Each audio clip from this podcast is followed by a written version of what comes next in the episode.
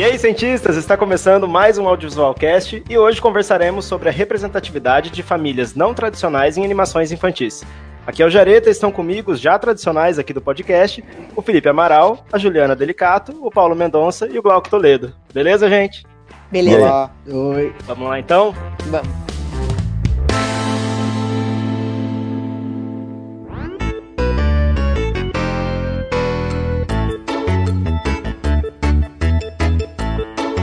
Bom, a pauta de hoje surgiu a partir da monografia do curso de Cinema e Audiovisual defendida pelo Felipe, pela Juliana e pelo Paulo, na qual o tema foi justamente esse. A pesquisa foi orientada pela Ana Camila Negri, eu tive o privilégio de fazer parte da banca e o Glauco acompanhou também o processo, estava lá na defesa. O assunto rendeu bastante, então eu convidei o pessoal para a gente trazer a discussão aqui para o Audiovisual Cast a partir dos resultados que eles encontraram. Então, eu queria puxar o assunto a partir de um momento histórico recente que a gente teve no audiovisual, que foi a série Steven Universe, que trouxe o primeiro casamento entre duas mulheres, entre a Ruby e a Safira. É isso, pessoal? No Cartoon Network. Eu queria que vocês comentassem sobre isso, porque isso tem tudo a ver com o que vocês escolheram estudar antes mesmo disso acontecer, certo? É, inclusive não foi só o primeiro casamento, mas foi o primeiro beijo que aconteceu é, em um desenho animado. Um beijo LGBTQI+. E por que, que é importante que as produções em animação infantis, acho que é importante a gente deixar claro isso aqui, né? Porque a gente está falando de produção infantil, animação não é só para criança, escute o nosso episódio sobre isso. A gente já gravou sobre essa temática aqui. Mas eu queria que vocês explicassem por que, que é importante, então, produções infantis, em animação ou não, mas trazerem esse tipo de conteúdo. É, do ponto de vista da representatividade, é quando a criança ela está muito sujeita a aprender como o, o mundo dela, tipo, ela tá fechada no mundo dela, crescendo com a família dela, e a partir da TV ela começa a aprender como o mundo de fora funciona. Então você apresentar esse tipo de coisa no desenho animado, que normalmente o público infantil assiste bastante, é uma forma de apresentar para ela o mundo e deixar ela se acostumar, digamos assim, para evitar criar preconceitos que surjam desde a infância. É, na, na nossa monografia a gente estudou bastante essa parte da influência da mídia no desenvolvimento social da criança. É, é, lógico que é diferente em países diferentes, mas aqui no Brasil, principalmente, a gente tem uma cultura da televisão muito, muito grande. As pessoas assistem televisão é, o tempo inteiro, a televisão está sempre ligada, a televisão é praticamente o centro do convívio social, que é a sala das pessoas sempre tem uma televisão. E é o primeiro contato que as crianças têm, antes mesmo da escolinha, de, de qualquer outro lugar, com é, pessoas que não sejam o núcleo familiar dela. Então, você já ter nesse primeiro contato das crianças uma, uma visão de mundo onde tem pessoas que são totalmente diferentes delas e, e estruturas familiares e, e o, o, o LGBTQI+, lá também, gente, desculpa se eu falei errado, não sei. Mas é, isso é muito, muito importante para você criar pessoas mais tolerantes, como nós vimos vários exemplos disso na internet com vídeos das pessoas. É, não sei se vocês viram, acho que vocês viram, né? Do menino que fala pro irmãozinho dele que ele tá namorando um outro cara, e daí o irmãozinho dele fala assim: Ah, igual a Garnet. E aí tá ok, entendeu? Isso é muito lindo e importante. É, inclusive aqui no Brasil, é, a própria televisão ela é quase vista como um membro da família, né? Então acho que todo mundo já passou por alguma situação de tipo, talvez mais tempos atrás, quando tinha uma TV na casa e ela quebrava e era praticamente um luto porque morreu um membro da, um membro da família. Inclusive, é, quantos de nós não fomos criados pela TV também, né? Tipo, os pais vão sair e fica aqui assistindo TV. E a TV era a babá, a tia, então a TV ela tem um, ela, ela é importante dentro da família também, né? É, e eu só vou dar uma carteiradazinha aqui de fã, que na verdade o beijo gay, né, o beijo da, da Rubi da Safira não foi o primeiro beijo gay de desenho animado, o primeiro foi do Disney Channel, mas você pode falar que foi o primeiro de protagonistas, porque no Disney Channel chegou a aparecer em um desenho animado, mas aparecia no fundo de uma festa. Ah, muito bom, mas já é um, um, começo, né? Quando que foi, você lembra? Olha, peraí, eu tô aqui com, com a reportagem aberta, já olho. Ô Paulo, não teve aquele lance do comercial do, Cla do Clarencio? Que também tinha um beijo de dois caras e, e foi cortado? Eu acho que teve alguma coisa também do, do Clarence que aconteceu assim. É, tinha um comercial, era uma festa de ano novo, se eu não me engano, e daí mostravam vários personagens se abraçando tal. Eles não eram protagonistas também, eles só estavam ali na cena. Mas aí tinha e eles se beijavam. E isso foi no comercial, mas se eu não me engano, ele foi, foi vetado e não passou em lugar nenhum. Ficou só no comercial mesmo. É... A notícia aqui é de 1 de março de 2017 que fala de dois homens se beijando na animação Star contra as Forças do Mal, versus as Forças do Mal do Disney Channel. Eu nem sei se aqui já tinha passado no Brasil, sei que passou na TV americana. Eu acho interessante pontuar essa questão de como uma coisa depende da outra, né? Porque ao mesmo tempo que a sociedade, ela, a gente pressupõe que tem essa evolução, né? É que as pessoas vão percebendo que isso é necessário. Se eu não vejo isso nas minhas produções culturais, e isso vale para qualquer idade, eu não me sinto parte desse mundo. Porém, se, eu acho que tem um movimento contrário também, porque eu posso achar que aquele produto não faz parte do meu mundo. Então acho que tem um esforço do, dos criadores de conteúdo também de alcançar essa sociedade, porque senão eles vão ficar defasados. Que mundo é esse que eu tô vendo na tela, que não é a minha realidade aqui? Tem uma questão também, comercialmente falando, eu acho, né, desses produtos quererem é, se posicionar de uma forma que eles sejam bem recebidos porque eles representam, né? Que eu acho que também é super importante levar isso em consideração. Por mais que você talvez entenda que uh, o motivo comercial talvez não seja o motivo mais nobre, mas muitas vezes é ele que acaba movendo a coisa, né? Eu acho que muitos desenhos animados que eu assisti na minha infância tinham situações é, de famílias não tradicionais, mas nas quais aquilo, embora existisse, ninguém tocava no assunto. Por exemplo, você pegar o universo Disney dos patos inteiros, só existem tios e sobrinhos, praticamente. Verdade. É, eu lembro que no, no episódio sobre a lei da TV paga, a Ana Heloísa Pessoa comentou isso aqui com a gente, né? Que o poder hegemônico desses grupos de mídia, ele, ele não pode ser imposto, ele precisa ser negociado o tempo todo. Então, é, eles precisam, à medida. Eles, eles, precisam saber dosar, na verdade, né? Foi isso que ela explicou lá pra gente. Se não me engano, ela deu o exemplo de um personagem trans na novela da, da Rede Globo. Se a Rede Globo não coloca, fica esse produto defasado para parte do público. Só que se ela coloca de um jeito, talvez considerado pelo público conservador, um jeito muito muito presente ou muito escancarado, também ela vai perder nessa negociação. Então ela tem que encontrar um, um equilíbrio entre como falar, de que maneira falar. E aí, historicamente, tem um documentário que eu gosto mu muito, que é. Putz, eu não lembro o nome direito agora, mas é The, The Celluloid Closet. Acho que é isso. Eu vou deixar o, o trailer aí para vocês na publicação, que mostra como Hollywood, não especificamente produções infantis, né, mas todas as produções, como que Hollywood conseguiu colocar casos homossexuais no cinema disfarçados. Então, filmes clássicos como Ben-Hur, você tem ali uma relação homoafetiva que nem o, os atores, nem o Charlton Heston sabia que, que era. E depois parece que ele ficou puto quando descobriu, porque daí os roteiristas colocam é, camadas para esconder isso. Você tem isso com relação de, entre criaturas, então vampiras, que claramente uma relação lésbica e que é disfarçado. Então acho que isso fazia com que quem quisesse enxergar via e aí de certa forma se sentia representado. Claro que tudo isso passou por um período histórico nos Estados Unidos em que esses temas eram censurados, então era um dos motivos deles fazerem sob essas camadas escondidas. Então quem quer ver, vê, e quem não quer ver, não vê. Só que esse é o problema. A gente precisa acostumar as pessoas que, mesmo as que não querem ver, saber que isso é natural, saber que isso acontece, saber que faz parte do mundo, que todo mundo é igual.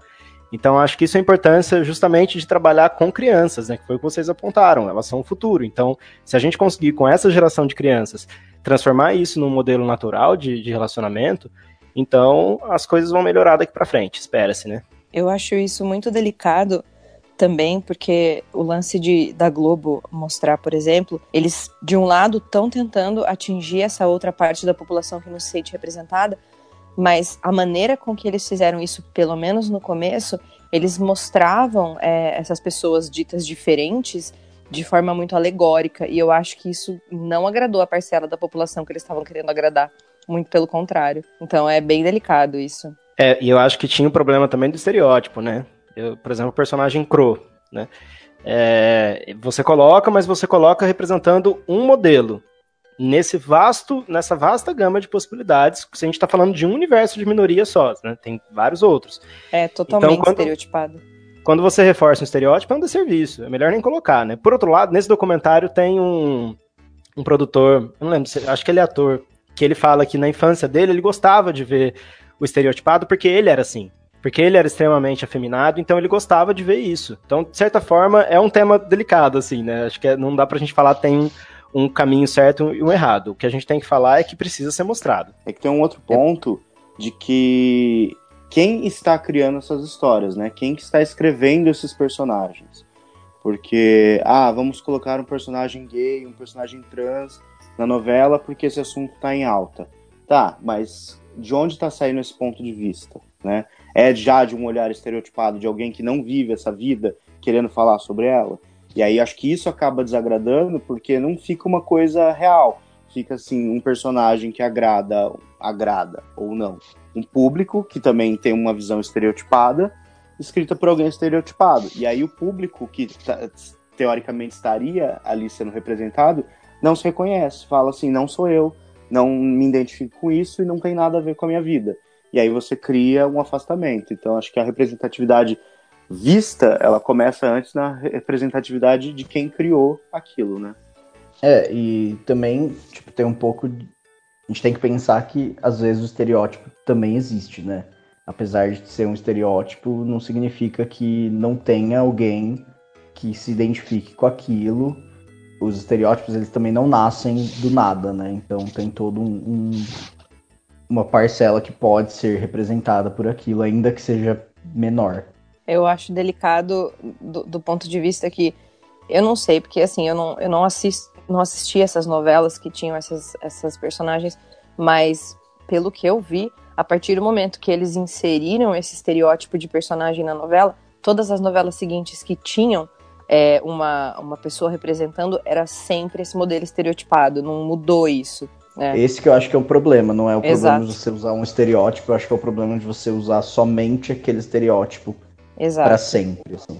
Mas eu acho que a Globo chegou até a mudar um pouco isso quando eles fizeram o Félix de vilão. Eu não assisti a novela, então é difícil para mim falar.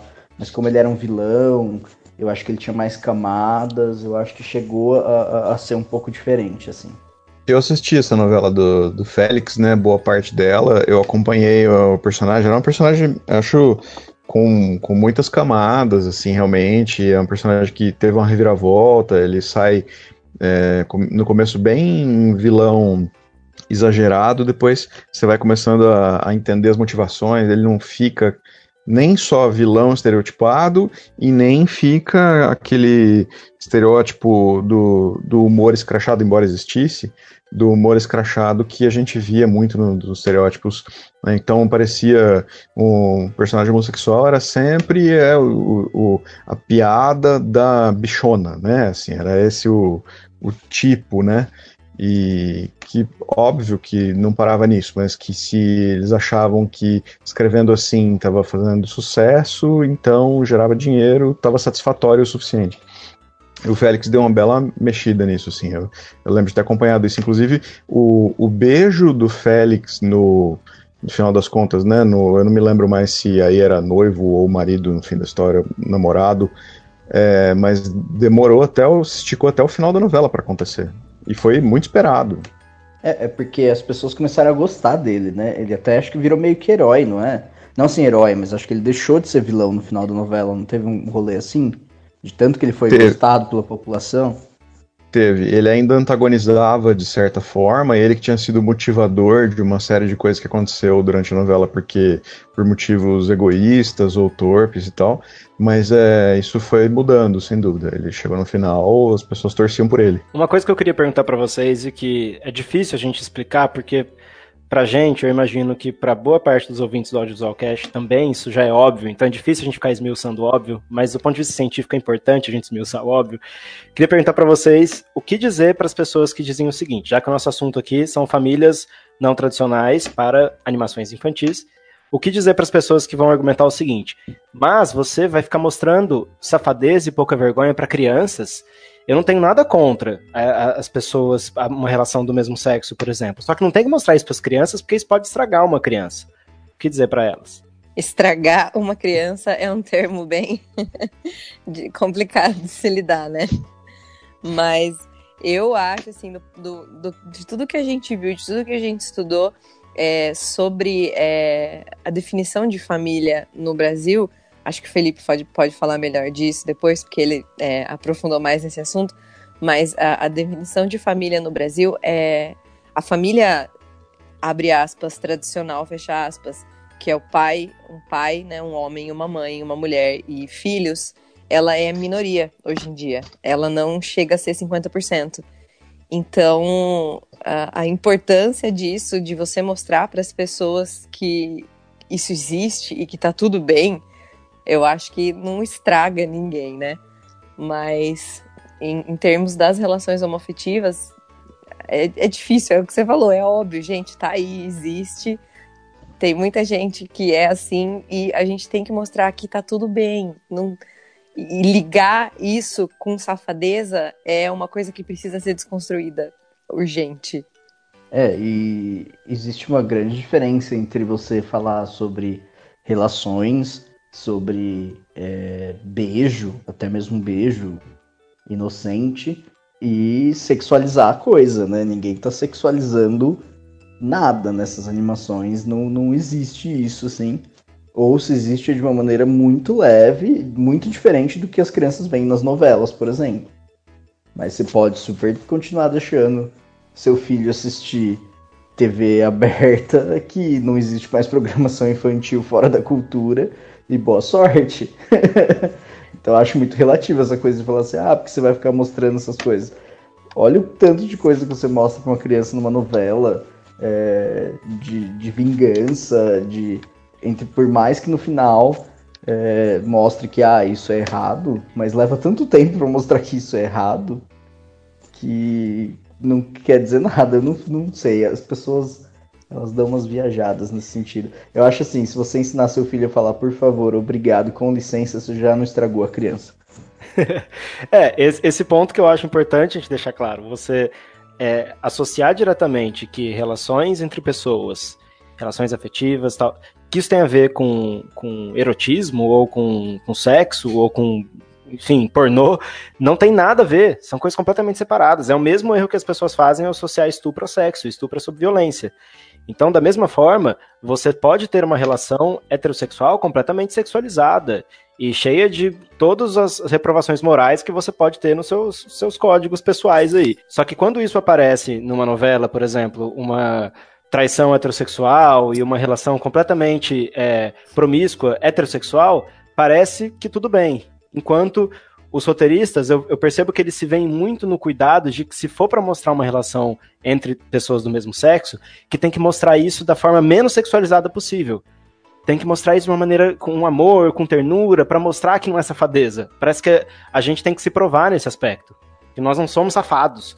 E não pode mostrar safadeza para criança. E tá aí, né, Lagoa Azul sendo passado mil vezes na sessão da tarde, beirando o incesto ali toda, toda tarde, né? E isso tudo bem, porque é um menino e uma menina, né? Mas se você pega, por exemplo, é, é, é, é, a gente falando sobre criança exatamente, as crianças têm uma visão diferente do conteúdo do que a gente tem depois de adulto. É, todo mundo aqui assistia desenho na época onde não existia esse tipo de cuidado. Todos os personagens de desenho é, de super-herói, nós temos He-Man, She-Ra, etc., eles são todos hipersexualizados, né? Principalmente as mulheres. E ninguém cresceu sendo promíscuo por causa disso. Então a gente tem que é, saber diferenciar também como que a criança enxerga aquilo, como que a criança enxerga aquele relacionamento. Sabe, é muito diferente. A gente vê, por exemplo, teve um episódio de Adventure Time que claramente o Finn perde a virgindade dele com a princesa Caroço. E a gente, como adulto, entendeu isso. Uma criança assistindo aquilo não vai entender o que aconteceu, ela vai entender de uma outra forma, entendeu? Então isso é uma coisa também que tem que ser levada em consideração. Queria só pontuar que eu também não queria ter entendido que aquilo aconteceu, porque foi muito bizarro.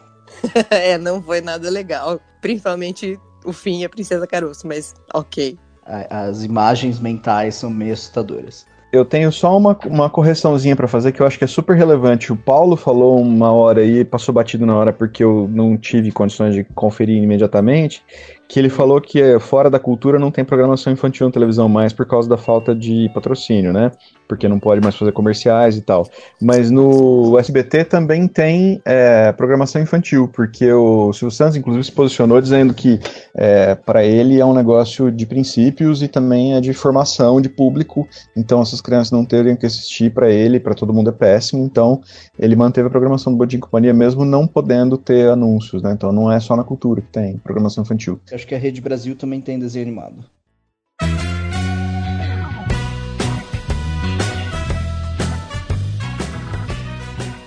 Eu lembro que quando eu peguei o trabalho de vocês em mãos, a primeira coisa que eu fiquei ansioso para tentar entender as saídas que vocês tomaram, como definir família. E a partir disso, é, o que é uma família tradicional e o que é uma família não tradicional. Eu queria que vocês explicassem para gente essa primeira etapa das decisões metodológicas da pesquisa de vocês. Primeiro que a coisa mais difícil, eu acho que foi definir família, porque você consegue achar é, pessoas que estudam exatamente o conceito de família e o que é família em diversas áreas. Então, na sociologia, na antropologia, na psicologia, no direito e, e muitas outras também tentam definir família. Inclusive, você não consegue achar uma definição clara, por exemplo, no Brasil. E uma referência é que o IBGE quando ele realiza o censo, ele trabalha a família como uma unidade doméstica, é, definindo a família a partir da moradia. Então, pessoas que moram juntas numa mesma moradia, para o IBGE é família. É, e aí você começa a achar vários outros autores que vão desde definir família, isso mais antigamente, né, como a, a relação de sangue entre as pessoas, é, até você começar a chegar numa evolução de que a família não tem, é, não, não se limita à biologia. Inclusive, a ideia de que é, o conceito de família, a relação entre a família e parentesco vem da biologia é uma coisa construída socialmente, por incrível que pareça. É, porque antigamente você não tinha uma ideia de família, você tinha uma ideia de comunidade, é, então você tinha grupos sociais, é, e depois, com a questão da igreja, do cristianismo, que aí você começa a delimitar família é, consanguínea, consanguínea. Então, a própria ideia de ser biológico foi socialmente construída. Então, e hoje a resposta que a gente tem é que família é, um, é algo socialmente construído. Então, ela muda de país para país, ela muda com o tempo. Hoje a gente tem até uma situação mais abrangente do que a família. Então, pais solteiros, é, novos casamentos, é, às vezes os avós que cuidam dos netos e aquilo é uma, se configura como uma família também. Então, para definir a tradicional, a gente se manteve na que às vezes as pessoas tomam como normal, né, entre aspas, que é pai, mãe e filhos, e aí todas as outras famílias a gente chama de não tradicional. Então, é, pais que às vezes têm um primo ou um outro parente que mora junto também, então é quase como se fosse um filho. É, inclusive na pesquisa a gente viu como própria, as próprias nomenclaturas acabam caindo por terra. Então às vezes a gente tem uma situação de como que chama o filho é, da mulher do outro pai com e eles são irmãos, como é que eles são, o nome deles, como é que eles chamam. Então, até a, a, a necessidade de você criar nomenclaturas para pai, padrasto, madrasta, tio, elas começam a cair com essas novas configurações de família. Eu lembro que na banca de vocês eu comentei que nenhuma, nenhuma dessas classificações eram corretas. O correto foi o que eu recebi no WhatsApp, no grupo da família. Então, com certeza isso é verdade. Dizendo que família, dizendo que família vem de family, em inglês, que é um acróstico de Father and Mother, I love you. Papai e mamãe, eu os amo. E eu lembro que eu fiquei muito puto quando eu li isso, porque já veio num. já foi compartilhado num contexto, nas entrelinhas, bem homofóbico, e aí eu só printei o significado da palavra família, que vai. Que, que tem a ver com isso que o Felipe falou, que o IBGE entende como família, que são pessoas numa mesma casa. Porque a palavra família significa o conjunto de escravos de uma casa sempre em volta de uma grande personalidade, geralmente homem, e aí entrava esposa, filhos e os escravos dessa casa. E aí foi uma palavra que foi sendo apropriada muito pelo viés religioso, né? Você tem muito essa bandeira de que a, a igreja tem que proteger a família, a família a famosa família tradicional brasileira. E aí o estudo de vocês vem apontar que diversas pesquisas já contemplam várias outras modalidades de família, e que eu acho que um dado bem interessante de destacar, que essa família tão tradicional não é a família mais convencional. E isso é, é importante para mostrar como as produções precisam contemplar essas pessoas que não veem as suas famílias ali. Sim, inclusive a própria questão de minorias, né, quando a gente vai falar, é, na verdade isso tem a ver com uma marginalização. Então, por exemplo, você falar que as mulheres são minoria, na verdade, em números, elas são maioria. Né? Então, até mesmo a família não tradicional, mesmo ela passando a tradicional, ela acaba sendo uma minoria, às vezes até na representatividade. Sim. Eu lembro que eu perguntei para vocês também se nas classificações vocês esbarraram com alguma, alguma explicação em relação a, a, ao fato da família ter que ter filhos. Porque eu entendo hoje a minha situação familiar, são dois homens morando juntos, sem filhos, e eu entendo como uma família. Aí eu fiquei meio em dúvida se eu posso chamar minha, o que eu chamo de família de família. Vocês chegaram a encontrar alguma saída para isso? É, das diversas nomenclaturas que a gente encontrou, eu não lembro especificamente se tinha alguma nomenclatura para esse caso, mas com certeza deve ter, é só pesquisar. É que a maior parte do que a gente juntou de nomenclatura sempre tinha algum filho. Mas pode ser família estendida, homo afetiva, é, não, eu acho ou qualquer que, Eu acho que disso. tinha. Eu não lembro, naquele quadro do, do IBGE lá, tinha uma que era sem filhos, se eu não me engano, não tinha? Não. Não, tá, não tinha. Não lembro. É, todos, todos tinham uma criancinha. É, eu É, digo eu acho que chama família sem filhos mesmo. Acho que tem algum lugar que usa essa nomenclatura. É, na verdade, não precisa nem ir para uma relação entre pessoas do mesmo sexo. Se um, um casal heterossexual que casa, passam depois do casamento a morar numa casa sozinhos, eles não são uma nova família? Eu entendia que sim. É, eu não sou uma família, então, né? Então, Porque eu não tenho filhos humanos. Bom, para a religião, posso falar do catolicismo, é, você se casa para ter filhos, né? Então você, acho que talvez para a igreja, você só é uma família a partir do momento que você constitui uma família que é com filhos. Tem uma coisa interessante que é, por exemplo, o, no cristianismo, quando ele surge, a igreja ela não estava pensando no casamento. Ela pregava que todos deveriam se abster da carne para atingir o reino dos céus. Só que aí quando a igreja viu que a virgindade sagrada não estava acontecendo, que ela viu que ela não poderia impedir isso, que ela começou a apo- apoiar o casamento. Então, dentro da instituição surge a ideia de família estável, que é de onde surgiam os homens que ajudariam a fortalecer a igreja de Cristo e que seria a base para a expansão da própria fé cristã, é, que era a meta do catolicismo. Então, você vê que a- até mesmo antes não tinha uma intenção de, de família, né? Isso daí surgiu de poder é, aumentar o seu poder. Engraçado que Jesus disse crescei-vos e multiplicai-vos, né? É, mas é que você não viu, tinha várias notas de rodapé aqui, com ressalvas, É, não, com aparentemente, certeza. colocadas depois pela igreja. É, não, não vi as notas de rodapé. Inclusive, essa frase super pode ter sido colocada depois pela igreja também. Vai saber. Inclusive, pelo jeito, a família surgiu da safadeza. É, não, não tem outro caminho, né? Tudo surgiu da safadeza, né? Adão e Eva, Tudo gente. tava ali, porque eles não se aguentaram a ficar só na, sem a carne, entre aspas. E aí teve que surgir a família e falou assim, então tá, então pode fazer, mas tem que fazer aqui nesse, nessa, nesse, nisso que aqui a gente permitiu. Eu acho que uma, uma coisa importante da gente pontuar aqui, é, me arrisco a dizer em nome de nós cinco aqui, acredito que vocês vão concordar com o que eu vou falar, ninguém aqui é contra uma família tradicional. A gente não está dizendo que as famílias tradicionais são erradas, que uma família que siga qualquer código moral, religioso ou não, estão erradas, não é isso. Vocês que têm uma família tradicional passam a ser errados a partir do momento que vocês não permitem que as outras existam e que possam ser vistas. A gente tem um exemplo muito recente que vai para um viés também do que a gente está discutindo aqui de representatividade, que foi o comercial da Boticário com uma família negra.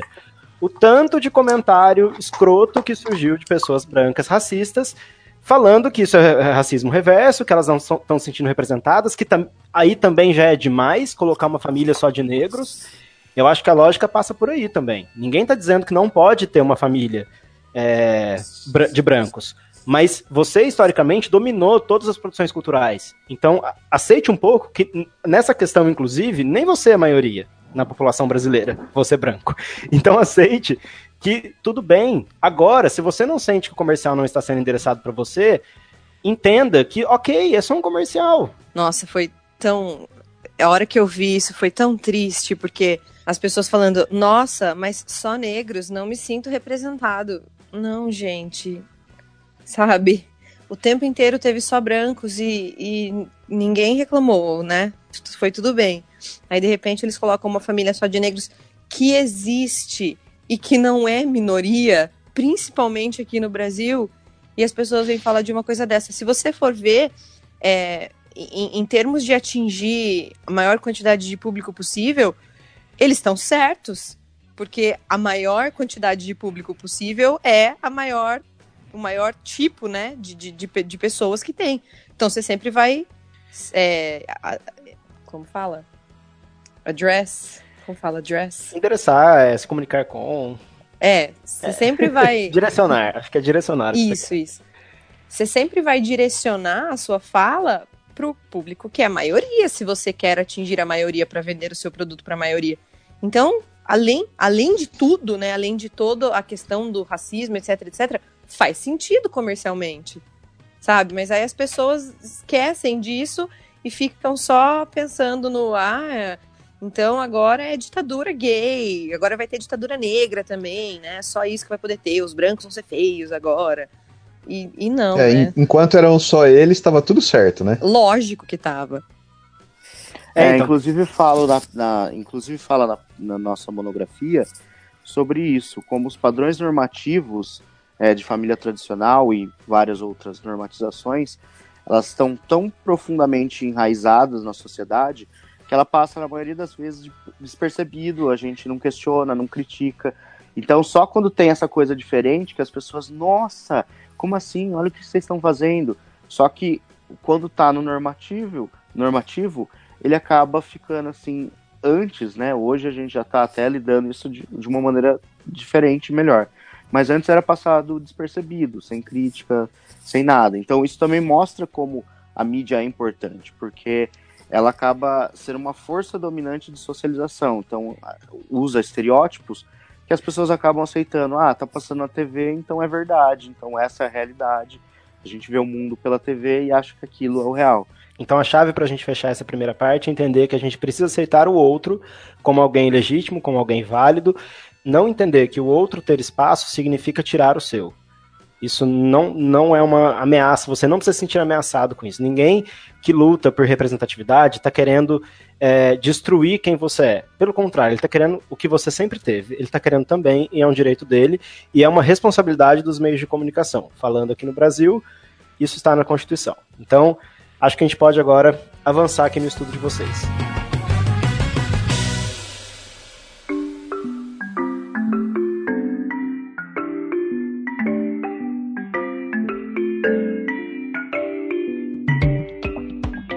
Pessoal, vocês fizeram um levantamento bem interessante aqui do Cartoon Network, então eu queria que vocês explicassem as decisões que, que, metodológicas de tudo isso. Por que o Cartoon Network? Qual o espaço da grade? Quais desenhos? Por que esses desenhos? E aí já comentassem também os resultados. Quais números que sobressaltaram, assim, para essa temática que a gente está discutindo aqui? O que, que foi interessante pontuar para a gente poder considerar em decisões futuras nessa questão de programação e de representatividade de famílias não tradicionais em animações infantis?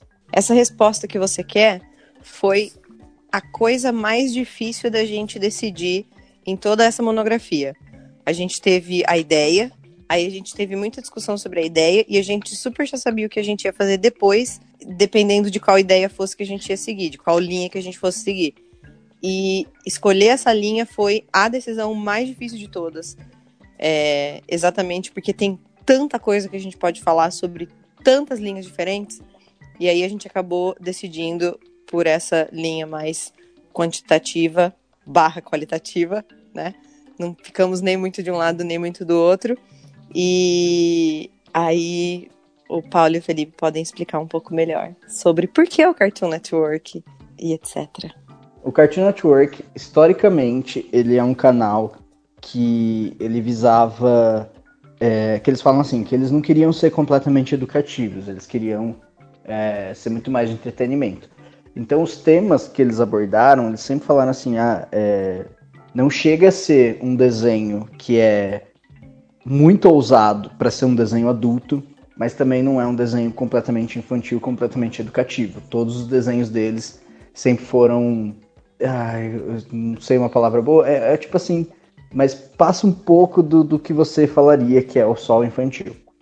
Então o que, que isso quer dizer? Eles começaram essa tendência de fazer roteiros que fossem um pouco além do que os outros desenhos dos outros canais que eram voltados para crianças faziam. E o que, que acontece? Hoje em dia, o Disney Channel, o Nickelodeon, eles vão muito atrás do que o Cartoon Network faz. Justamente porque eles saíram na frente e eles cresceram muito e fizeram muito sucesso. E hoje em dia, o Cartoon Network acho que é o desenho, o, o canal exclusivo de desenhos animados, que acho que é mais assistido no mundo. E fora isso, também tem um, a questão que no ano passado, em 2017, que é justamente o ano que a gente usou como base para nossa pesquisa, o Cartoon Network ficou em, no segundo semestre, acho que no mês de setembro, como o canal mais assistido da TV paga no Brasil. Então, dos canais de TV paga, o canal mais assistido foi o Cartoon Network, que era um canal de desenho. É, os dados que a gente levantou, é, como a Ju falou, a gente estava com uma dificuldade de delimitar nosso como ia ser nossa pesquisa. E aí quando a gente chegou nos que a gente ia usar dados quantitativos, aí surgiu a outra questão de é quais, né? A gente vai pegar uma semana aleatória, a gente vai pegar um mês, a gente vai pegar alguns dias dentro de um mês. Só que a gente queria ter um, uma fonte assim com bastante dado, né? Mesmo cientificamente possível você usar uma, uma amostragem não muito grande, a gente queria ter bastante dados para analisar programação. E a gente teve sorte de encontrar é, numa página da internet, que é da própria Turner, que é a empresa dona do Cartoon Network, a grade de programação do efetivamente veiculada. Porque isso é uma das determinações da Ancine, da lei da TV paga, que é que as TVs, é, os canais, eles têm que publicar na internet toda a programação planejada e a programação efetivamente veiculada. E aí nisso a gente teve a sorte de conseguir pegar os dados de janeiro até o último dia de dezembro de 2017, com toda a programação. E aí a gente teve todo um trabalho de organização desses dados para chegar nos resultados que a gente conseguiu e que, por um acaso, foram o que a gente esperava conseguir, é, que era ver quais são os desenhos que o Cartoon mais exibiu. Então a gente não fez uma análise de é, audiência, porque a gente não tem acesso a esses dados de audiência. A gente só tem acesso quando sai uma notícia que o próprio canal divulga. Mas é, pensando que o canal, nas suas escolhas do que vai ser exibido, deve ter muito a ver com a audiência, né? Porque eles não ficariam passando um desenho mais do que todos os outros se ninguém assistisse. Então a gente acredita que os dados de exibição estão relacionados com os dados de audiência, que aí a gente usou para fazer a análise da nossa monografia. É, a gente já meio que tinha os desenhos pré-selecionados, que as animações que a gente queria falar sobre, porque como nós somos consumidores vorazes do Cartoon Network, eu principalmente na minha casa o Cartoon fica ligado praticamente 24 horas por dia.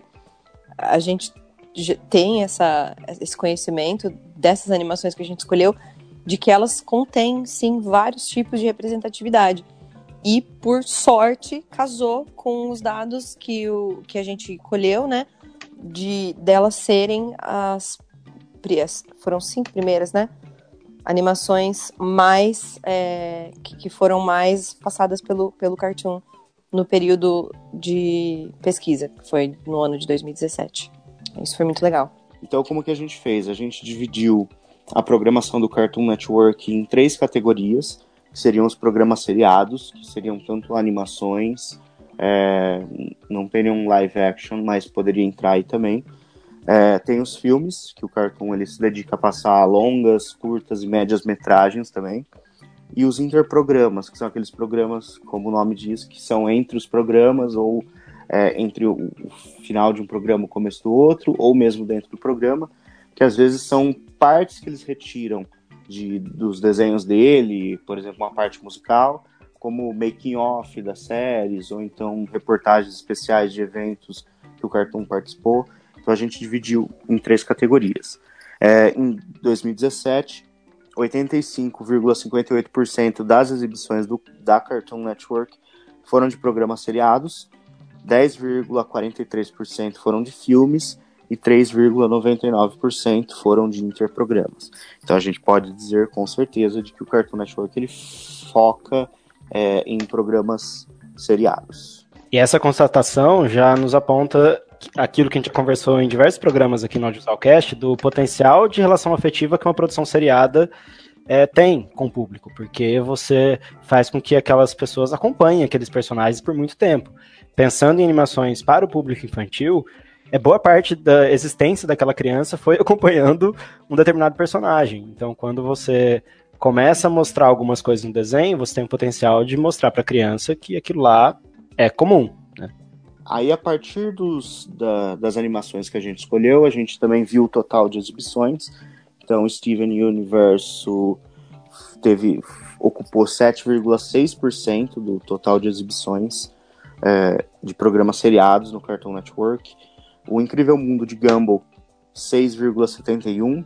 Clarence, o Otimista, 6,57%. E Adventure Time foi 5,51%.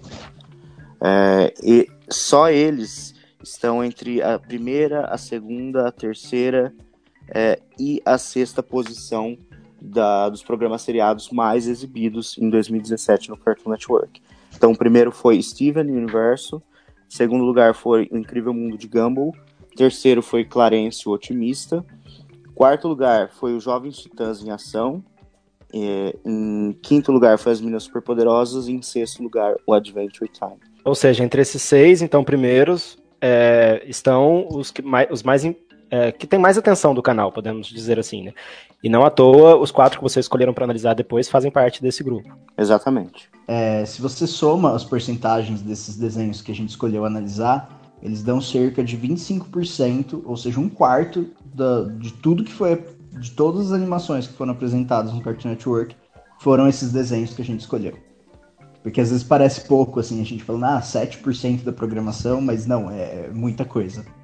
É, é importante determinar, eu acho, para ficar mais claro, vocês estão falando em número de, de volume de tempo ou vocês estão falando em número de é, títulos? É, exibições por é, de episódios, então é em números, não em tempo, porque o tempo é uma coisa relativa.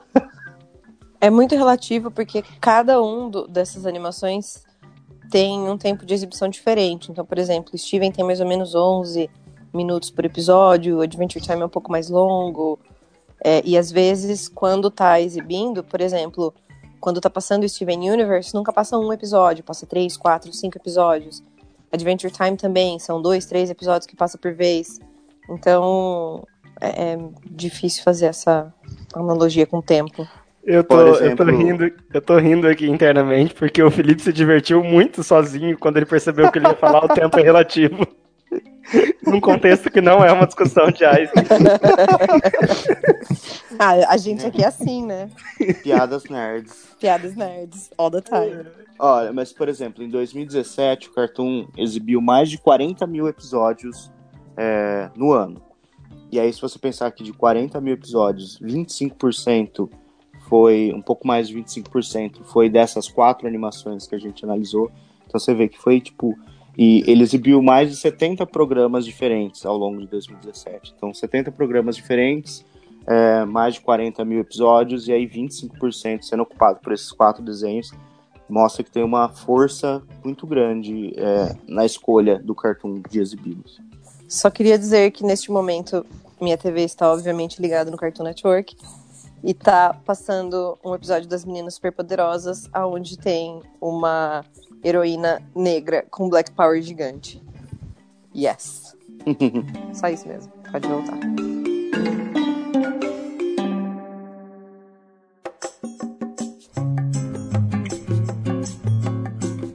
Eu acho que os números que a gente tem comentado aqui, eles ganham mais concretude quando a gente consegue enxergar esses gráficos. A pesquisa de vocês, ela imagino que não esteja pública ainda. Quais, quais são os próximos passos? Onde vocês pretendem é, apresentá-la para o mundo, para eu linkar aqui na publicação assim que ela sair. Ao infinito e além. é, a gente pensou né, em, em transformar partes da monografia em artigo, inclusive seria possível até dividir, porque a gente fez o trabalho fazendo a conceituação de família, a influência da mídia é, e sobre representatividade, que acho muito engraçado. Talvez seria interessante o Paulo comentar sobre a dificuldade de é, você determinar representatividade, que foi uma coisa difícil de fazer também. É, de, de fato, nessa parte de definir o que era representatividade foi complicado porque academicamente, né? É, muito se fala, eu encontrei muitas notícias, mas artigos científicos, obras científicas que, e acadêmicas que definissem ou pelo menos dessem um chão para o que é representatividade, o, como a gente usa essa palavra, é, é muito complicado. Então ficava uma coisa assim, todo mundo sabe o que é, mas ninguém nunca define. Então eu tive que pegar várias pesquisas, até um podcast que inclusive o Bruno me recomendou, muito obrigado. Deixa eu, deixa eu aproveitar e divulgar é, então. Podcast As Matildas, que é um podcast voltado para discussões de, de, representatividade, muito bom. Já recomendei ele aqui algumas vezes. Se você ainda não ouviu, vai lá, procura por As Matildas, com TH. Então, é, inclusive, o podcast é citado na monografia. muito obrigado, As Matildas. E para chegar nessa conclusão de que assim, que a representatividade, ela não só deve representar a realidade, como ela tem que representar uma realidade possível para que as pessoas que estão assistindo possam uh, tentar conceber esse futuro, essa realidade. Então você, ah, não tem nenhuma astronauta mulher, beleza, mas então se você representasse a realidade, você não ia colocar nenhuma astronauta mulher. Mas é uma realidade possível. Então você coloca uma astronauta mulher no, no, na animação ou num programa de TV para que no futuro isso possa se tornar uh, o nosso mundo, a nossa realidade.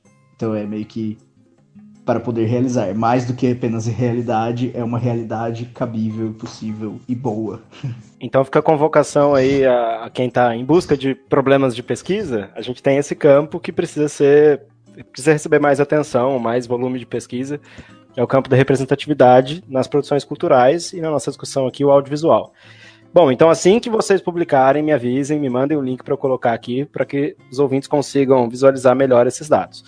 A partir dos dados, então, vocês analisaram essas quatro animações, certo? Steven Universe, Hora da Aventura, O Incrível Mundo de Gumball e Clarence.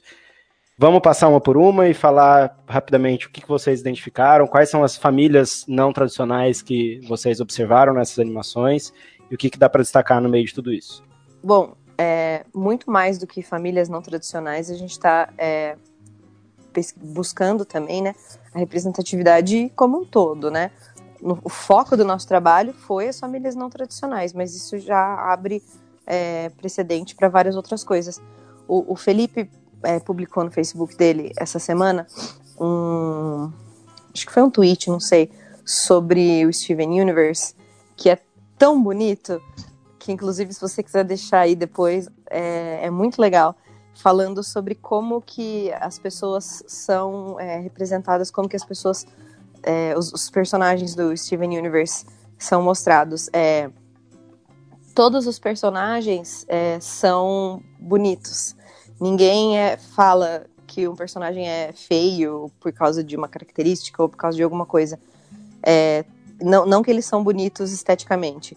Tem personagens gordos, tem personagens altos, baixos, loiros, morenos, negros, tem personagens homossexuais, tem personagens. vários tipos. E, e, é muito bonito isso que ele, que ele publicou, que, que fala sobre como ninguém é, é. Como fala? Shamed. Ah, motivo de chacota. Difícil. Ninguém chacota. É motivo... a, palavra, a palavra chacota, é isso mesmo. É. Ninguém é, ninguém é motivo de chacota é, por características físicas ou qualquer outro tipo de característica que seja. Os, os, personagens que são ditos maus, eles são maus por causa das ações dele, não, não por nenhuma outra é, característica. E isso é muito legal, é muito bonito. E, e, é engraçado que a gente viu isso depois, né, da, da, da, nossa monografia, senão a gente super podia ter usado isso também. Vamos começar pelo Steven, então, já que a gente tá no Steven. É... O Steven Universe, ele... ele. A história é de um menino que ele é filho de um humano com uma alienígena. É, e essa raça alienígena, ela é formada só por mulheres, né? Só por fêmeas. E, e ele ele é um, um, primeiro mestiço entre as duas raças, apesar de ele parecer muito mais humano do que alienígena. E ele tem o pai dele, a mãe dele morreu, deixou de existir, vamos dizer assim, para que ele pudesse existir. Então ele ainda tem o pai e ele tem as outras Crystal Gems, né, que são as outras gemas, é, que elas eram companheiras da mãe dele, e ele vai morar com elas. Então, a partir daí, a gente já tem uma família do, do protagonista que já não é uma família comum. Ele mora com três mulheres, que são como se fossem três mães dele, né? Elas cuidam dele. Ele tem o pai, porém ele não mora com o pai dele. O pai é presente, mas ele mora com elas, porque diria inclusive que elas são muito mais responsáveis. Então, dentro desse universo, é, é engraçado porque, assim, elas são é, uma raça de. Todas são fêmeas, mas não existe nenhum tipo de relacionamento entre elas. Para uma, uma terceira gem existir, não precisa que duas gems se tenham uma relação, façam sexo, nada disso. Elas são criadas porque elas são é, minerais, né? Então elas são criadas a partir da terra. Aí a, a, primeira, o primeiro ponto principal é quando isso é quebrado, porque tem duas gêmeas que se apaixonam. E elas viram a Garnet, que é uma fusão, que seria uma metáfora de um relacionamento entre elas, né? Elas se fundem em uma pessoa só.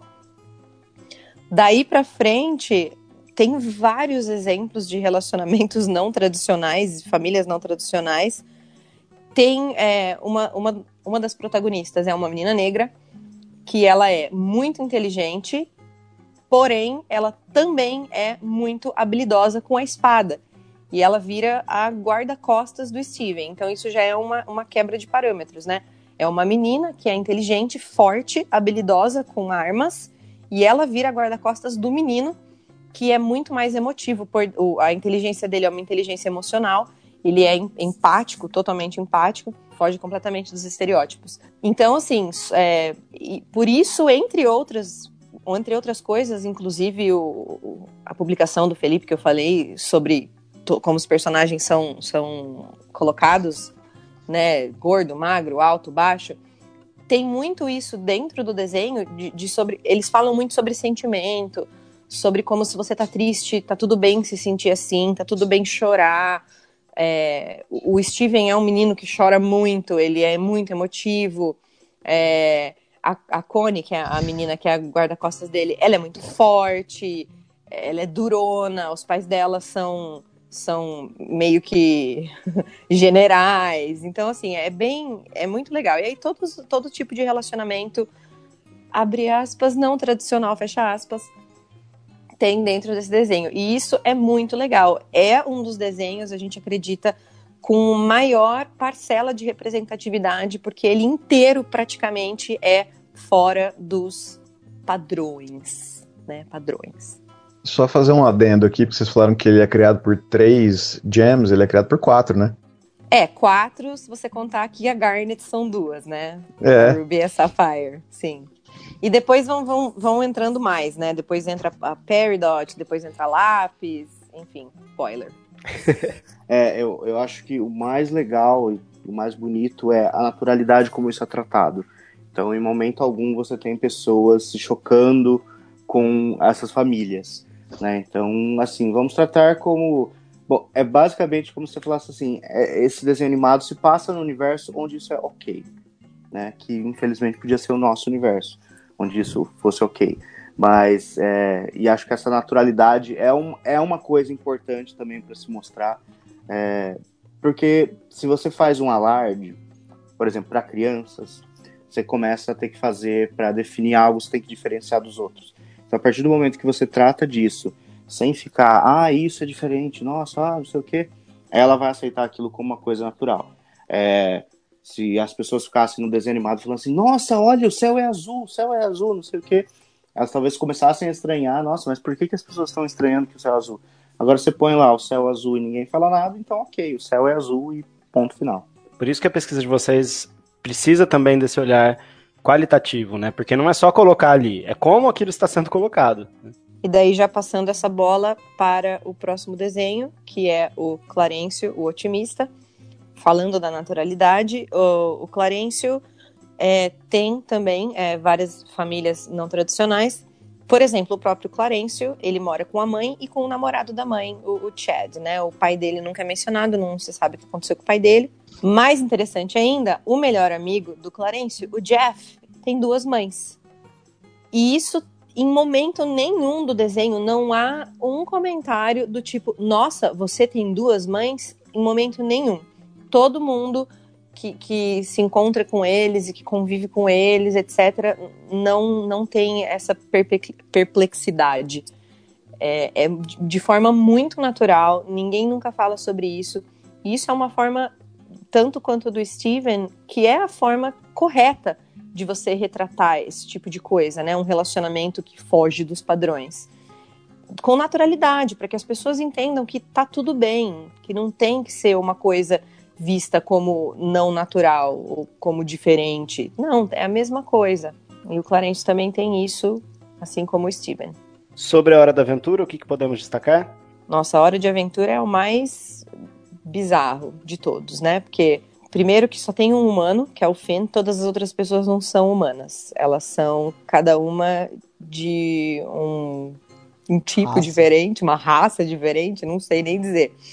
Então tem a princesa Caroço, que ela é feita de caroços. Caroço. Tem a, a Bubblegum, que ela é feita de chicletes. Aí tem a princesa Trapo, que ela é feita de trapos. Tem a princesa Pula-Pula, que ela é um pula-pula. Então, é, são, nossa, inúmeros tipos diferentes. Todo mundo ali convivendo. Aí tem o mais próximo que nós temos de um núcleo familiar não tradicional seria a família do Finn mesmo. O Finn é um menino humano, que ele é adotado por uma mãe e um pai cachorros. Essa mãe e esse pai cachorros têm outros dois filhos legítimos, é, que é o Jake, que nasceu da cabeça do pai dele, e o Jerome, que nasceu da barriga da mãe, como, como os nenês geralmente nascem. E aí os pais morrem, o Jerome vai embora, vai, ele fica morando na casa dos pais, e o Finn e o Jake moram sozinhos. Então eles são irmãos, o Finn é adotivo, e eles moram sozinhos. E esse é o núcleo familiar deles. O Finn e o Jake têm um filho adotivo que é o Bimo, que é um computadorzinho. É, ele é, é um, um, ele é um robozinho que é tipo um videogame barra computador. Ele é, é adotado por eles, ele vive como filho deles. Ah, não, né, não necessariamente como filho, né? Porque na verdade ele não é nem macho nem fêmea. Isso, exato. Vive como filhos deles.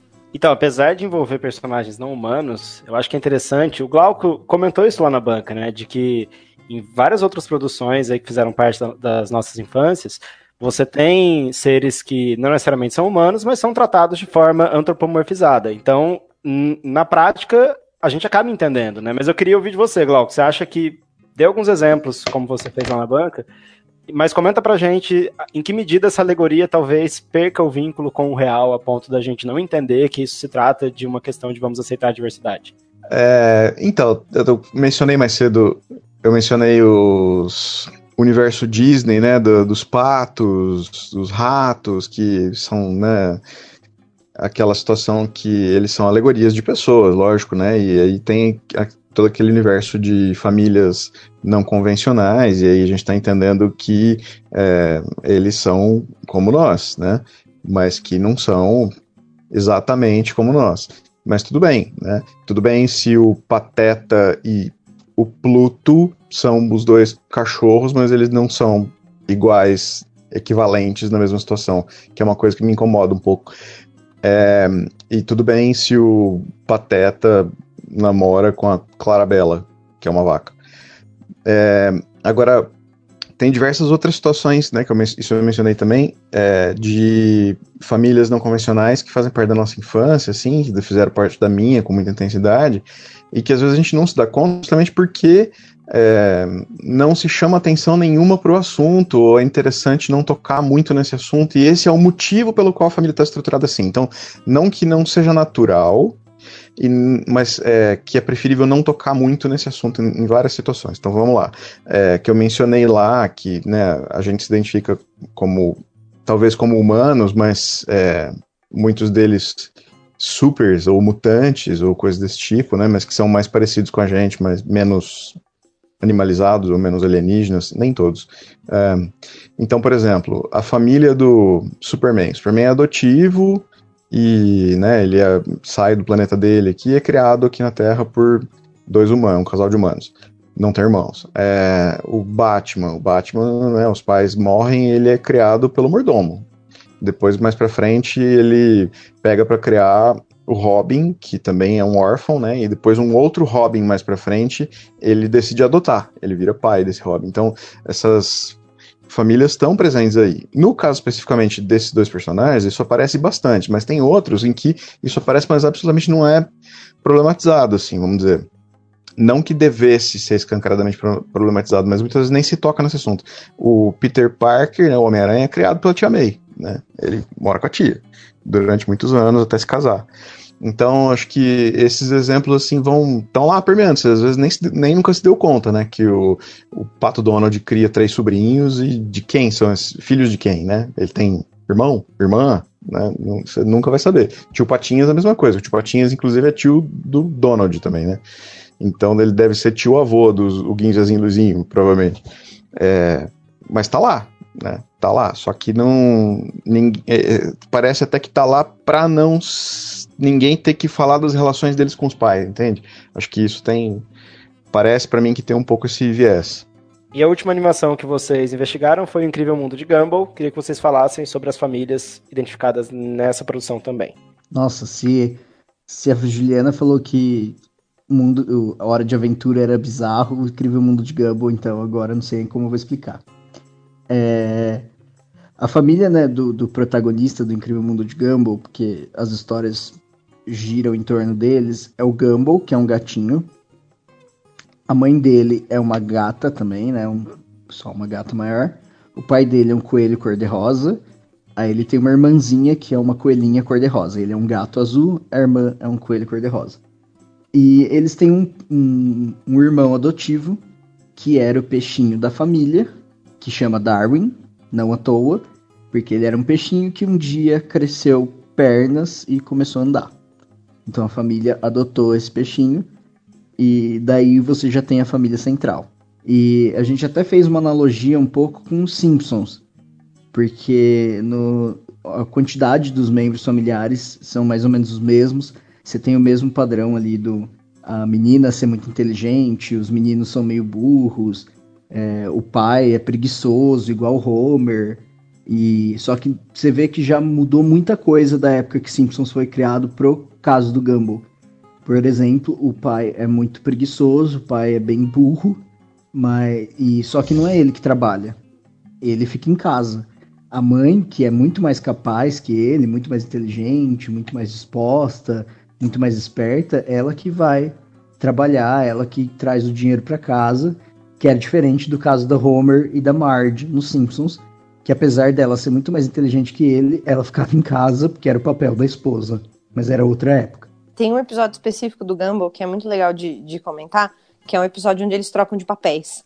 Todo mundo chega em casa muito bravo, falando sobre ai, como é difícil ser homem adulto, como é difícil ser mulher na sociedade, como é difícil ser criança, como é difícil ser menino. E daí eles estão reclamando e eles trocam de papéis. E daí vai mostrando cada um deles vivendo o papel da outra pessoa com todos os estereótipos sociais que a gente problematiza hoje em dia, né? Então, por exemplo, a Nicole vira o homem, ela vai trabalhar numa obra e ela se machuca e ela é incapaz de pedir ajuda ou pedir direções para chegar no hospital. É, os, os, meninos, o Gumball e o Darwin, eles viram uma mulher adulta, eles vão trabalhar numa empresa e eles não conseguem subir o elevador até o último andar por causa do teto de vidro que impede pessoas que não são homens héteros brancos de chegarem ao topo do, do prédio de uma empresa, entendeu?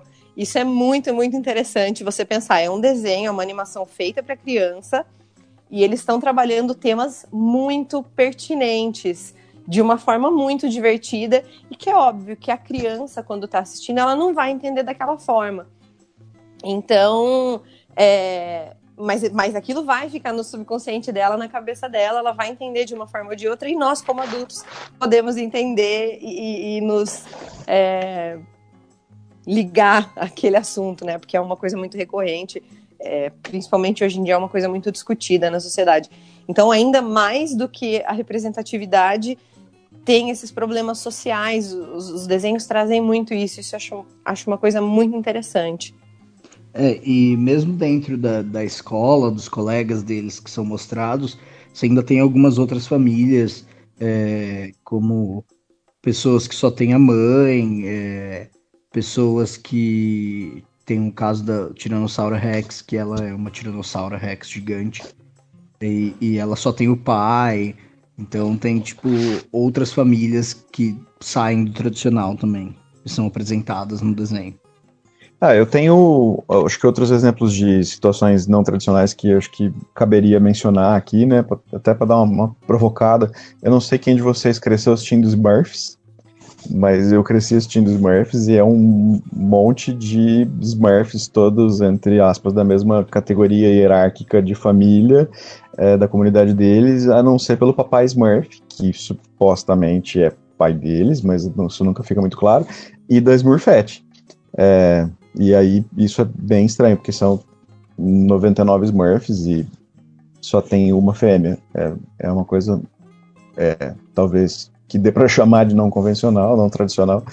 É, e as, algumas histórias, assim, que, embora não sejam propriamente da, da situação que a gente está falando majoritariamente aqui de seriados de televisão, né, desenhos animados infantis, mas que também tem essa, essa força, mas que são obras cinematográficas, tipo Procurando Nemo, né, Procurando Nemo é uma história de uma família que acaba sendo destruída, né, num, num ataque lá é, por predadores e eles caçam a mãe, né, devoram a mãe e a enorme maioria da ninhada e sobra o Nemo, que desaparece, e o pai do Nemo, que vai em busca dele, e o Nemo é deficiente, e o pai se junta com uma é, outra peixe com problemas de memória, e ele sai em busca do, do Nemo, né? Então, para reconstruir a, a, própria família. Você que... entende a nossa dificuldade em fechar no Cartoon Network em quatro animações? Enorme, né? Olha quanta coisa que tem que daria para conversar mesmo fugindo do que você falou de coisas que não são propriamente ditas seriados para criança, tem muita coisa com representatividade hoje em dia. Isso é muito legal, mas ainda não é satisfatório. mas é, é muito legal. Dúvida. E ao mesmo tempo, acho que isso é uma coisa super importante dizer nesse exato momento, que é tá em cartaz enquanto a gente está gravando isso aqui, Os Incríveis, né? E Os Incríveis pô, é, é o formatinho, né? É, de fato, Os Incríveis é o formato tradicional. Apesar de que o filme, eu, eu, eu, vi Os Incríveis 2 e ele, ele compra umas brigas ali em relação a, a coisas não padrão, mas de fato é, é o formatinho tradicional, né?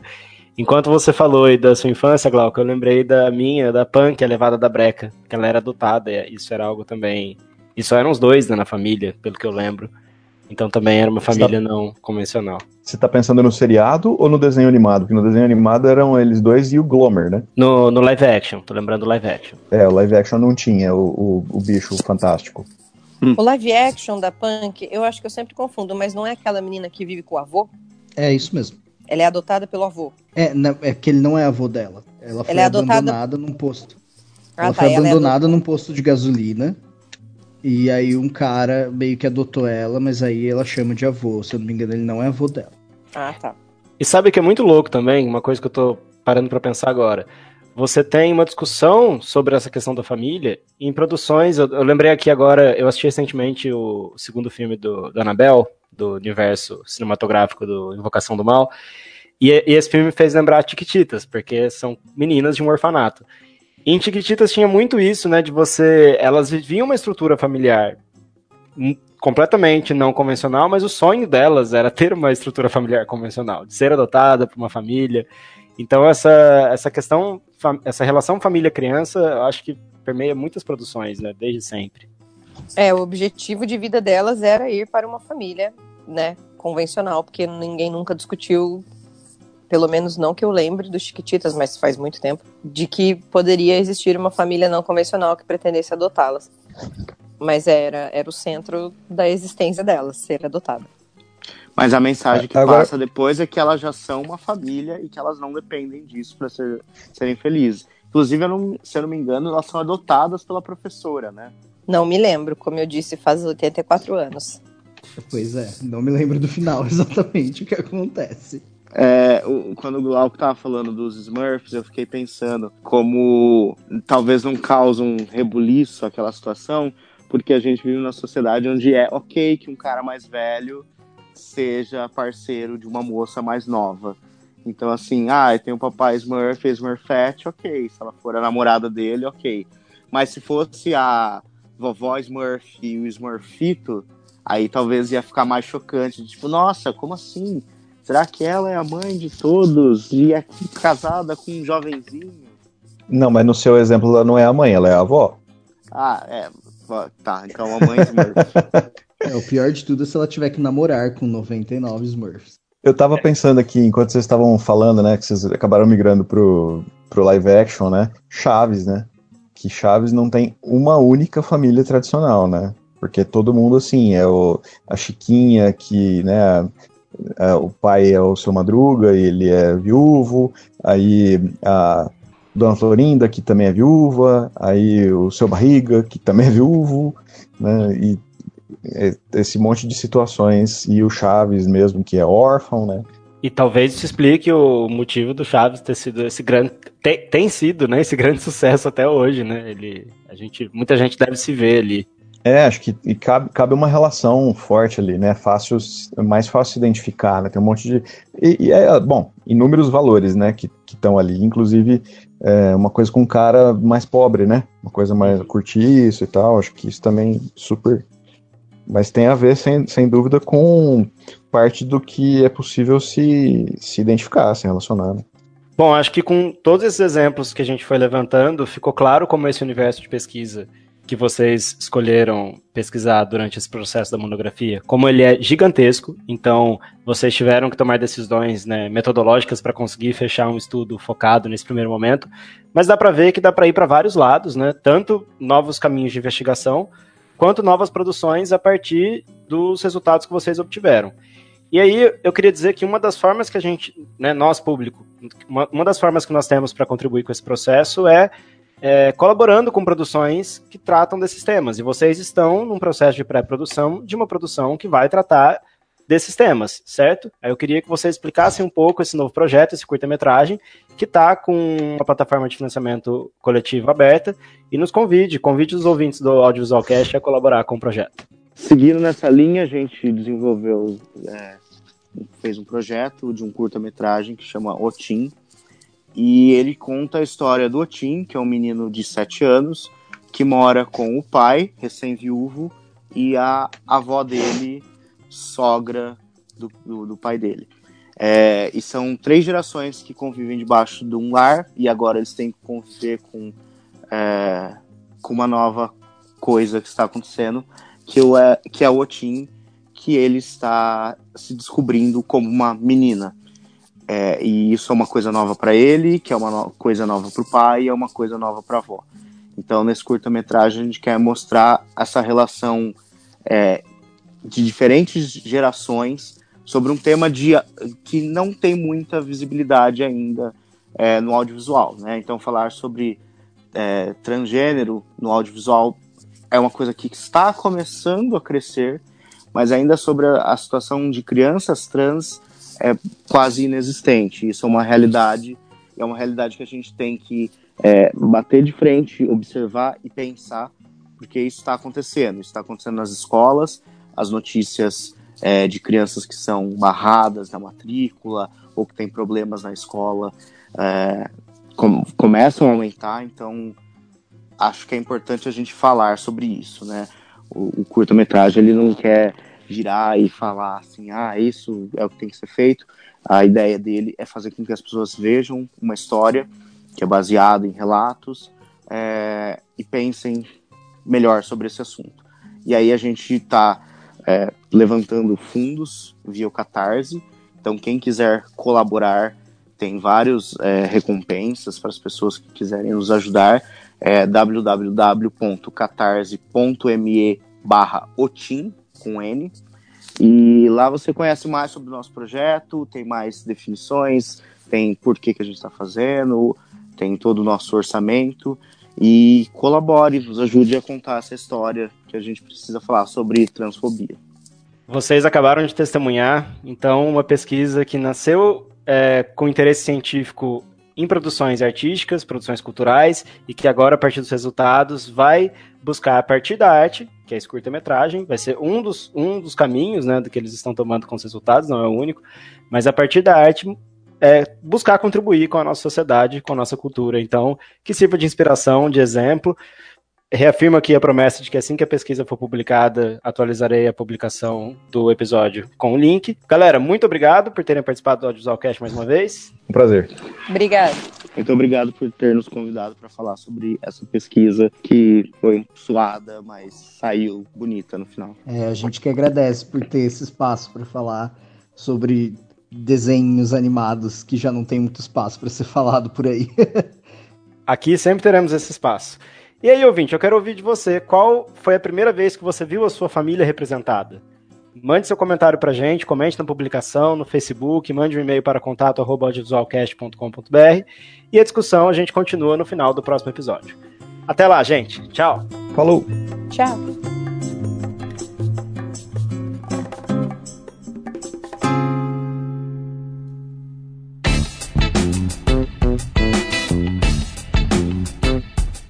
Gente reserva o finalzinho de todo episódio para comentar o episódio anterior, então agora a gente vai falar sobre o filme Mad Max Estrada da Fúria e as narrativas visuais do filme, que foi o tema do nosso último episódio. Bom, lá nós comentamos bastante sobre a maquiagem, sobre os figurinos, falamos dos carros. Eu vou trazer aqui algumas coisinhas que nós deixamos de fora. Algumas estão na dissertação da Tássia, que lá você encontra o link, né? A gente deixou lá no programa. E algumas outras coisas que eu fui observando também no filme e no jogo, que eu terminei de jogar entre esse período do, do episódio e agora. Bom, primeira coisa que eu queria comentar é o que a Tássia comenta no, no TCC dela, que é sobre a esposa grávida do Immortan Joe, a Splendida Argarad. Porque havia uma especulação do, dos fãs sobre as marcas que ela tinha na pele, porque as escarificações que a gente comentou no último episódio, né, que os Warboys tinham, que outros personagens também tinham, as esposas pareciam não ter, com exceção dela.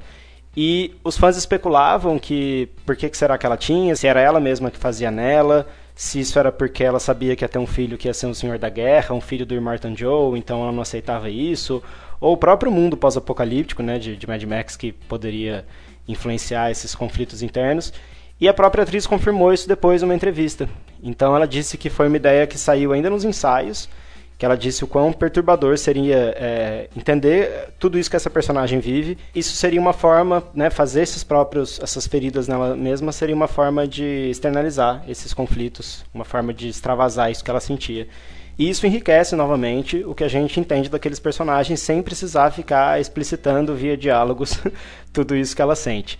E é interessante pontuar também, que a Tássia traz na pesquisa dela, que as esposas elas eram, no começo, elas são apresentadas com bastante brilho. E aí a Tássia comentou no programa, se não me engano, essa questão de que é muito emblemático a primeira vez que todos os personagens aparecem em Mad Max, né? E se vocês puxarem na memória, vocês vão lembrar que a primeira vez que a gente vê as esposas, não necessariamente a primeira, porque uma esposa aparece é, se movimentando na parte de baixo da máquina de guerra, passando de, um, de um, uma parte do veículo para outra. Mas a primeira vez que elas aparecem de fato, todas juntas, elas aparecem como se fosse uma miragem. É quando Max vê e tem a luz está tá ofuscando assim a visão dele, então elas aparecem como essa como uma coisa muito preciosa mesmo. E a ideia era essa, era justamente essa. E da mesma forma que a Tássia comentou no programa que a maquiagem do da Furiosa vai perdendo aquela maquiagem de graxa né, na cabeça, vai perdendo é, vai sumindo aos poucos, isso vai mostrando como, elas vão, como ela vai deixando de ser uma propriedade, digamos assim, né, do Martin Joe. Isso acontece com as esposas também com a questão do brilho. Então esse brilho vai sumindo, elas vão ficando mais parecidas com os demais personagens que, que já eram mais foscos, assim, né? E, e a partir disso a gente entende que elas estão deixando de ser coisas para ser indivíduos. Elas não são mais essa preciosidade, essa propriedade de alguém para ser o que elas são para elas mesmas. Então, isso é outra é, narrativa, entendendo aqui narrativa como uma transformação, né, como uma história que sai de um ponto e chega no outro. A gente tem mais um elemento desse na maquiagem.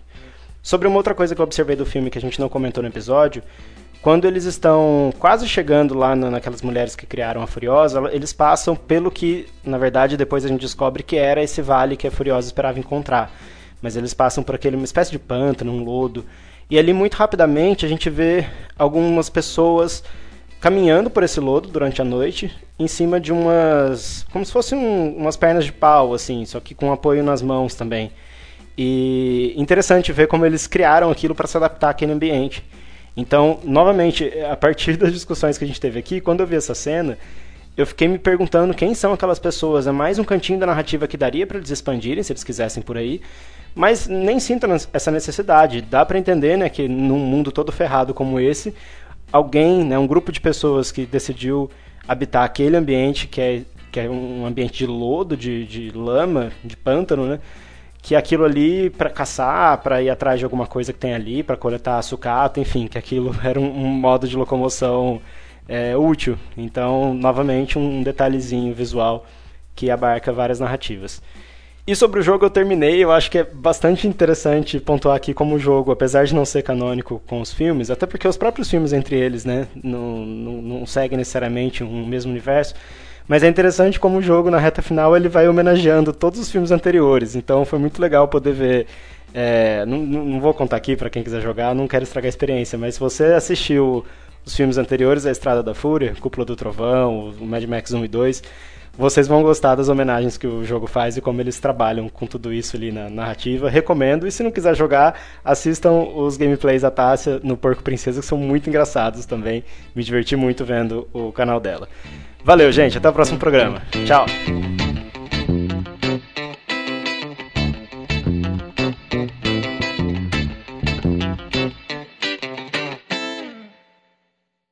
Paulo voltou, tá tudo bem? Eu vi que ele e o Glauco saíram, mas voltaram rapidinho. Vocês estão bem? Estão ouvindo?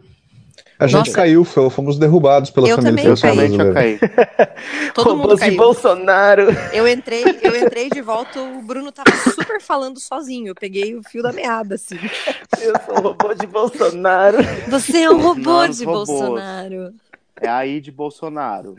Burrice artificial de Bolsonaro que tá derrubando a gente. Certeza. Eu acho que o Jareta, a hora que ele percebeu, percebeu que a gente ia ser sabotado, ele começou a fazer um meia-culpa ali. Não, olha, a gente não tá falando que as famílias, a gente é contra, nada disso. Aí começou, não deu tempo, a gente foi derrubado.